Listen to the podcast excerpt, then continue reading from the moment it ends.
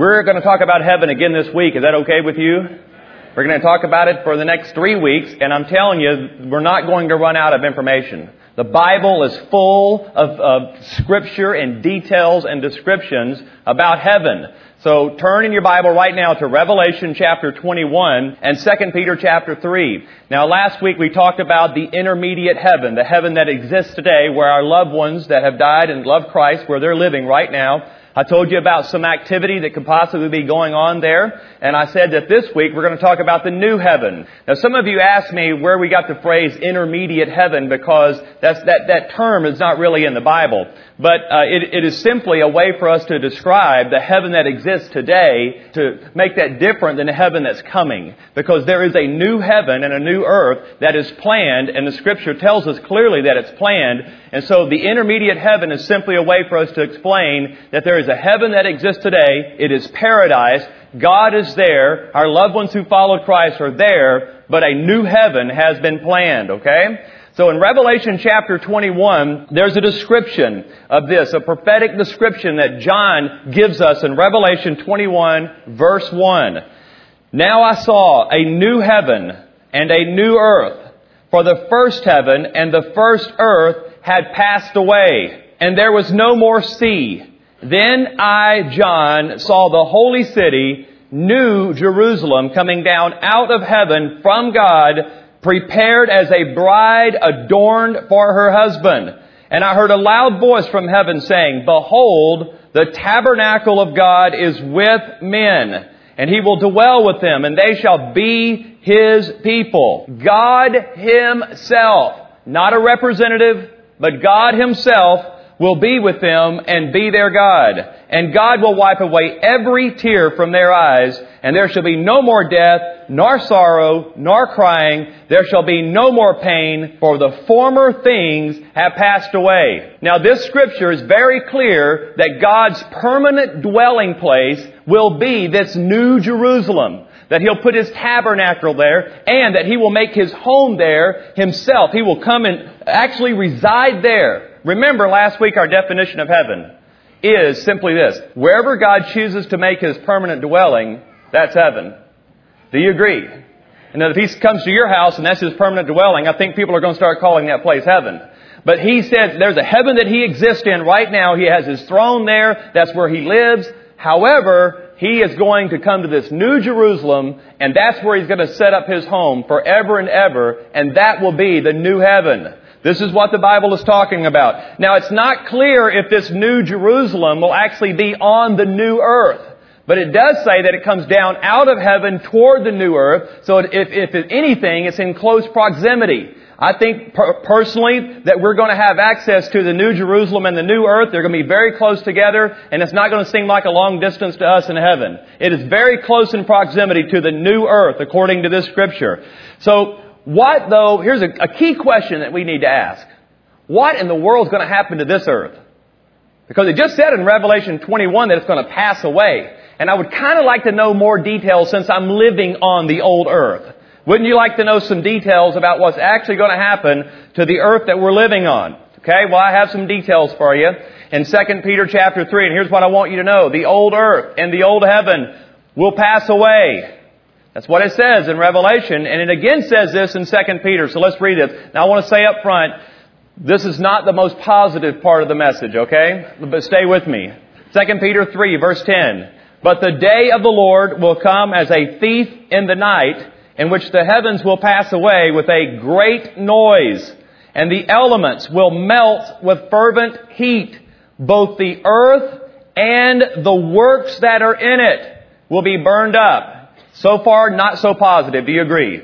Okay, it gets better. Therefore, since all these things will be dissolved, what manner of persons ought you to be in holy conduct and godliness, looking for and hastening the coming of the day of God, because of which the heavens will be dissolved, being on fire, and the elements will melt with fervent heat. Nevertheless, we, he's talking to believers, according to his promise, look for new heavens and a new earth in which righteousness dwells. He is telling us that this earth, the sinful earth that is on, that we exist on today, the one that is cursed, there's a curse upon this ground according to Genesis. It is going to melt and go away. Okay, everyone smiled for a minute, okay? Good news here for believers though, okay? He says that this, new, this earth will pass away. Now, when he says the heavens will pass away, he's not talking about the intermediate heaven. I want to clarify that. We're not going to need a fire department in the intermediate heaven. It's not going to catch on fire. That word heavens is talking about the atmosphere, the sky, the place where the birds fly, uh, space, the atmosphere that surrounds the earth. That's what he's talking about in this passage. So not only will the sky and everything, it'll all be new. The atmosphere that we live in will be new. A lot of people believe that when we talk about this new earth and heaven, that the sky and the stars, we won't have stars in heaven. It'll be so bright, we won't have a sun. The atmosphere will be a heavenly atmosphere. It won't look exactly the way it looks today. Something new is coming. Here's the important truth. Not one home, not one car, not one possession that we have today is going to be eternal. It's all going to go away. This is, you know, there are people who actually dread the thought, believers who actually dread the thought of living in heaven. They have told me, I don't know if I'm looking forward to heaven. I know it's better than hell, but I'm not sure I'm looking forward to heaven. This is the reason for this message. This is the reason for this series of messages. I want to get you past that fear. But can I tell you why most people or some people don't believe that heaven is such a good place and they're not looking forward to it? It's because all of their treasure is here. And if you have, don't have an eternal perspective, if you're not living your life to send treasure to heaven as you get older and closer to death, you will not look forward to heaven because all of your treasure is here. It's important to us as believers, if we're going to talk about heaven, we have to talk about what's going to happen to the old earth because that's going to go away. Get that wrestling match over with in your life. Everything we do here, I believe we should build houses. I believe we should build businesses. I don't think we should just close up shop and wait on the bus to arrive. We're supposed to be diligent, faithful stewards with what God has given us on the earth. But it's not going to be eternal. It's stuff. It's going to burn. It's going to go away. And it has to go away because there is a much better place waiting for us. Nothing you can build on the earth is going to compare with the heaven that God has built for you. This reminds me of the story of an older man. He was stingy all of his life, never wanted to give his money away, just kind of hoarded it and saved it. And he was on his deathbed. And he told his family, listen, I am not going to die until you put all of my money and all of my valuables on the roof because when I die, on my way to heaven, I'm going to take them with me. And he said, the family says, we're not going to do that. Yes, you are. I'm not going to die. I will live forever if you don't do this. So they went outside, put the ladder up on the roof, put all of his money, all of his valuables on the roof, went back down to the house, said their last respects, and he passed away. About a few minutes later, they walked outside. Sure enough, all of his money and all of his valuables were still on the roof. And the wife says, I knew we should have put it in the basement. Okay, lighten up a little bit, alright? the point is, you're not going to take any of it with you. You can send treasure ahead though. And this is why I have found people who have given their lives for the kingdom of God, when they get closer to death, there's an excitement, an anticipation about heaven because they've sent treasure ahead. They have something in heaven waiting on them. Can I tell you today, would you start sending some stuff ahead? And you will start thinking about heaven more. The Bible says, where your treasure is, there your heart will be also. If your treasure's in heaven, your heart will be in heaven. And your heart will never be captured by the things of this earth. This is important for us to know. Now, here's the second thing I want you to hear. The new heavens and the new earth are definite upgrades.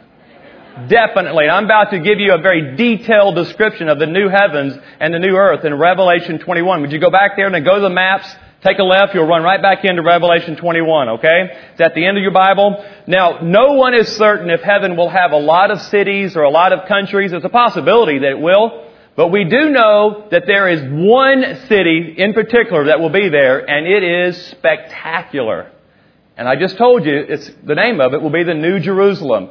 Now I'm going to read a large passage of scripture here and do not check out on me, okay? Is it okay if we read a lot of the Bible in church? Is that okay? Okay, so stay with me here. We're going to read through this description of the New Jerusalem and it's important that we pay attention to the details that are given to us.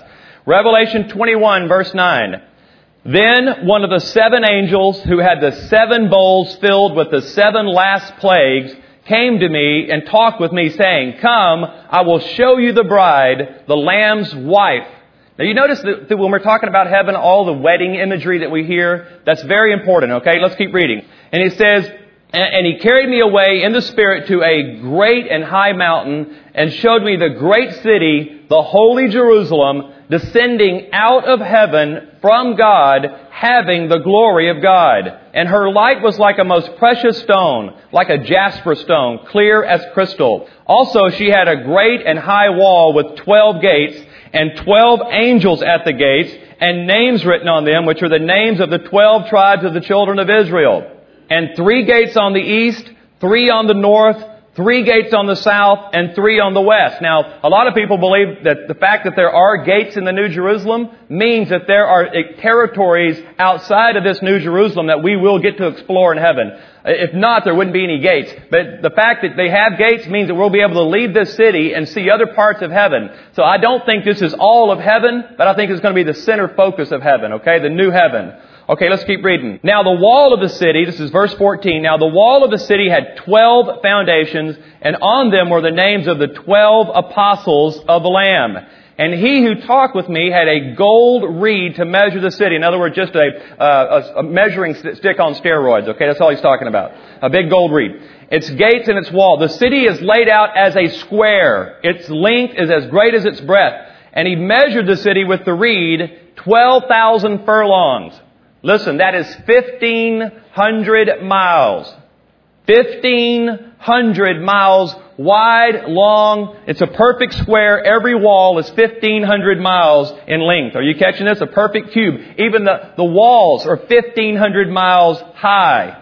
Let's keep reading it. Uh, verse 17. Then he measured its wall, 144 cubits, according to the measure of a man, that is, of an angel. The construction of its wall was of jasper, and the city was pure gold, like clear glass.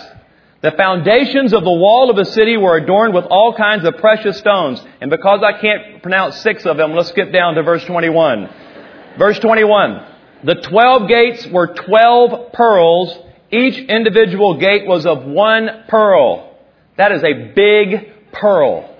Very impressive pearl. But I want to see the oysters, don't you? That is a big oyster.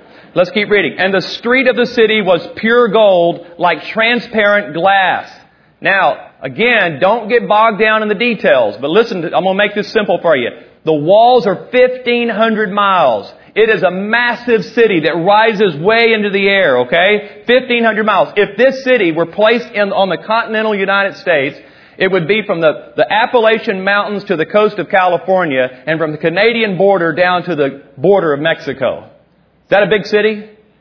Okay, this city, according to this measurement, these measurements, the bottom floor, the ground floor of this city would be two million square miles.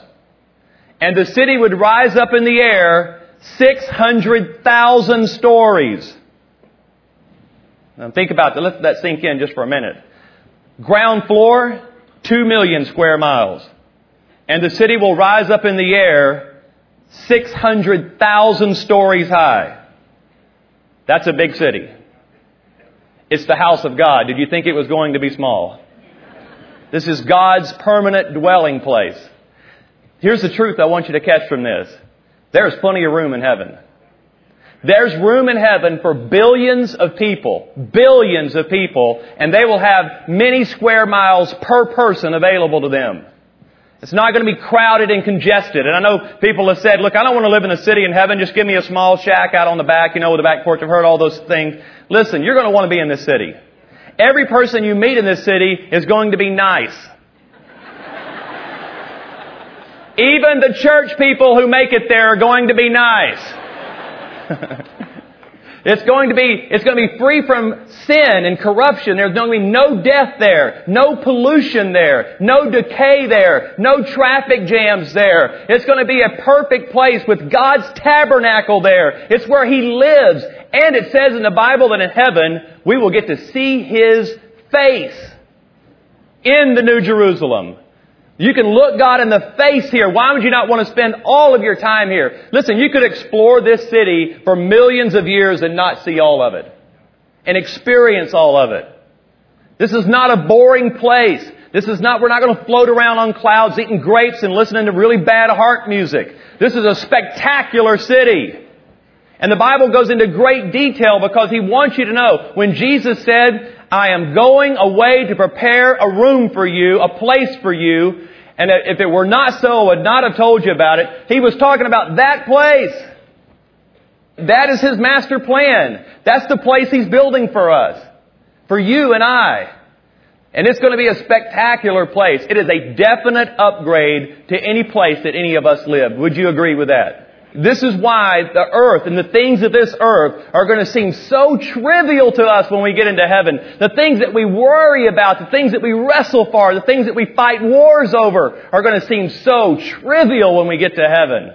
It's going to, why did we spend all that effort worrying about that stuff on the earth when this place was waiting for me the entire time? That's what I want you to catch this morning. The new heavens and the new earth are definite upgrades. And here's the third thing. The new heaven and the new earth will be perfect forever. Remember in week one of this series, we said that Genesis is the story of paradise lost. And Revelation is the story of paradise regained. Remember that the way the Bible starts off is a perfect world with perfect people in a perfect place. And God created that for mankind. But the enemy came in and deceived Adam and Eve. And because they believed the deception, because they sinned, the entire garden was corrupted. In fact, God shut it down. It was corrupt. It was ruined. No one's ever been there since. The Bible says He put two angels in front of the entrance with flaming swords that no one could pass through. It was ruined. It was corrupt. It was a home that He had built for His people, and it was ruined and ravaged by the enemy. But I have good news today. God has a plan to restore His household. And when we read Revelation and we hear about this new earth, this paradise that God's created for us in the new Jerusalem and the new earth, things are going to be different. He has a plan to restore His household. And the plan started with Jesus coming to the earth. That was a part of His overall master plan to begin the redemption process of mankind. He had a plan that stretches all the way through eternity. I'm going to send my son and I'm going to make it so easy for people to believe in me. And then I'm going to create a perfect paradise for them in heaven. And then I'm going to vanquish the enemy to the lake of fire forever, ever cast away from mankind. And then I'm going to take billions of people who have believed in my name and I'm going to put them in a perfect paradise. And this time I'm not just going to come for a visit. I'm going to put my home there. I'm going to establish my throne there and I'm going to live with them forever and they'll never, ever, ever be ravaged by the enemy again. That's his plan. And that's a good plan. That's the plan that he has. And let me show this to you in the Bible, okay? Ephesians chapter 1. If you'll turn there, I want to show this scripture to you because it's important that you understand what he's doing, how this is all going to evolve and happen. In Ephesians chapter 1, verse 10, it says, And this is his plan. Now, in the New King James Version, it says, the dispensation of the fullness of times. That's a really long way of saying that he has a plan to restore his household. And he, then he tells us what his plan is to restore his household. At the right time, he will bring everything together under the authority of Christ, everything in heaven and on earth. Now, guys, listen. I want the men to listen to me for a minute because this is this relates to me. And I think it will relate to you. If you came home and your home had been ransacked, your family kidnapped, your wife, your children kidnapped, taken away, and everything was missing out of your home. Here's what you would do. You'd call the police, the FBI, all the law enforcement, alert the media, because you would be, able to do it all out. You would spend all of your money and effort trying to find your family. And let's say a week later, the police catch up with the people who had robbed you, your home. The police call you and say, we have great news. We have great news. We just found your family. And they're okay. They're safe. And we found a couple of trailer loads full of your stuff. Now, first of all, you'd be thrilled that your family's okay. No question about it. That would be your priority. But then if the police ask you, hey, do you want your stuff back too? Yeah, I want it all back. I want you to bring it all back. I want my family back, but I don't want them to keep one single thing. Do you understand that the plan for Jesus to come to the earth was no question, his priority for coming to the earth was for people. Billions of people have come to know Christ because he came to the earth and died, and then he was resurrected. And his resurrection made it possible for billions of people to be redeemed. And they have been. But he's not going to let the thief, the enemy, keep one thing. He wants earth back as well. He's going to make a better earth. He wants it all back. He's not letting the enemy have one part of our lives. He wants us and he wants the earth. He's going to take it all back. That's His plan, to bring it all under His authority, to create a perfect paradise for you in heaven. And never again will the enemy have the ability to come and rob you. But I have even better news for you today. This is the good news. When you get to heaven, do you agree that when you get to heaven, it will be impossible for the enemy to rob you of a single thing? Do you agree with that? We, we agree with that in heaven. I have good news for you today. It's possible right now on the earth. Do you know what the real message of Jesus was when he walked on the earth? I have come so that the kingdom of heaven can come to the earth right now. Do you know this? This is something that most believers do not know that you can live right now with the benefits of heaven while you're on the earth. Did you know that? Did you know that there are some benefits of heaven that you can have right now on the earth? And let me tell you what those benefits are joy, peace, healing, hope. You think all those things are in heaven? Or is there any sickness in heaven? Is there any despair in heaven? Is there any sorrow in heaven? Is it possible then that Jesus died 2,000 years ago so that in the meantime, between now and heaven, between now and eternity, in, our, in the span of our lives, is it possible that the kingdom of heaven could come to the earth and we could enjoy some benefits of heaven right now? This is how I pray for the sick. Lord Jesus, I thank you that there is no sickness in heaven. And I ask you right now in Jesus' name, would you let the kingdom of heaven come upon this person so that they will not be robbed of their health another moment? I think a lot of times as believers we let the enemy rob us of things and we don't ask for it back. He robs us of our peace, so we let him have it. He robs us of our joy, so we let him have it. He robs us of our health, so we just let him have it. All this week I've been on the phone with people. It seems like this week especially. I've been on the phone with people, talking with people, meeting with people who have been robbed of the enemy. Had things robbed from them, taken from them, stolen from them. And I, I, the Lord was showing me that, that it's not, it's not impossible. It's not the, that's not the life He created for us. He never promised that our life would be without trouble. He never promised that. He just says there are some benefits I died to give you that you can have right now. You don't have to wait for heaven to get some things back. I'm just tired of being robbed of things that I can get back. And why don't we ask for them back? Do you agree that you can have joy on the earth? Do you agree that you can have peace on the earth? Do you agree that your bodies can be healed while you're on the earth? Do you agree that no matter what your circumstances are, that you can have hope while you're on the earth? Then why do we let the enemy rob those things from us and keep them and not ask for them back? That's heaven on earth. That's what we've been designed to live with. Your circumstances may not change. You may be going through a terrible time, and God may not change those circumstances, but He can sure give you joy. He can sure give you peace, and He sure wants to heal your body. I want you to think right now, and I think there are many of you this afternoon, you know of something in your life that you've been robbed of. The enemy has robbed you, and I think today the Lord wants to give it back to you. But you have to ask for it you have to take it back. Now, you can wait to heaven if you want. You can wait until you get to heaven. But that could be several years from now. In the meantime, I'm going to take it back now. Heaven is a given for me.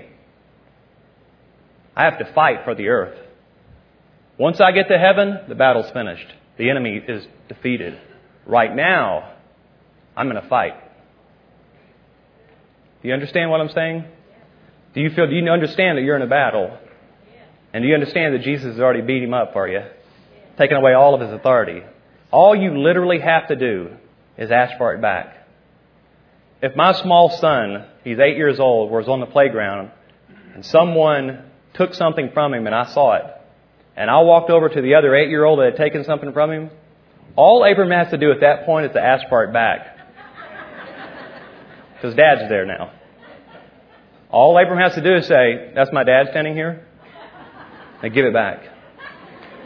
He may not have been very brave until I walked up, but he gets very brave when I walk up. God's standing next to you right now. Now look at the enemy and ask for it back. Can you bow your head with me? I want you to ask for something back. What's been taken from you? What's been stolen from you? What is it that you once had that is now gone? What is it that God gave you one time and now it's gone and it was taken from you? Can you ask for it back right now? The Lord Jesus is standing next to you with his foot on the throat of the enemy. Can you get that picture in your mind? The Lord Jesus is standing next to you with his foot on the throat of the enemy, pinned him to the ground. And all you have to do right now is to say, I want that back. And you'll get it back. That's heaven on earth.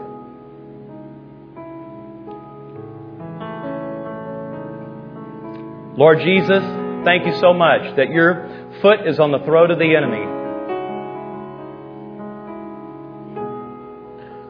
Lord, we ask for it back today. We take back the very thing that has been stolen from us. We take back our joy. We take back our peace. We take back the hope that we're supposed to live with on the earth. We take back the healing that you died to give us, that you suffered stripes to give us. We take it back today. It is ours because you gave it to us. You bought it for us. And you gave it to us. Lord, thank you for heaven. We turn our thoughts today toward heaven. We thank you that in heaven the battle will be completely finished. Over. That we'll never have to strive against the enemy. But Lord, we thank you that in the meantime, that our fight against the enemy has been made as easy as possible because of your death, your burial, and your resurrection, and your complete authority over him and all of his demonic horde. Now, just a minute, I'm going to ask you to stand, and when I ask you to stand, I'm going to ask the altar ministry team to come forward. I'm asking you today, we're not trying to sign you up for something down here. We don't get you down here and then try to sign you up for something. We're simply wanting to pray with you and agree with you. And if you've been robbed of something today, we, I want, we want to pray. We want to agree with you that whatever's been taken from you will be given back. And if you're sick today, please don't leave here with something going on in your body that we can pray with you and help you. We want to pray for people to be healed today. People have been healed in every service so far. We want healing to happen today. That's something that God's already given you. Take it back today. Ask for it back. So you stand right now, and we stand. I want our altar ministry team to come forward. And if you need prayer for anything in your life, you step right out right now.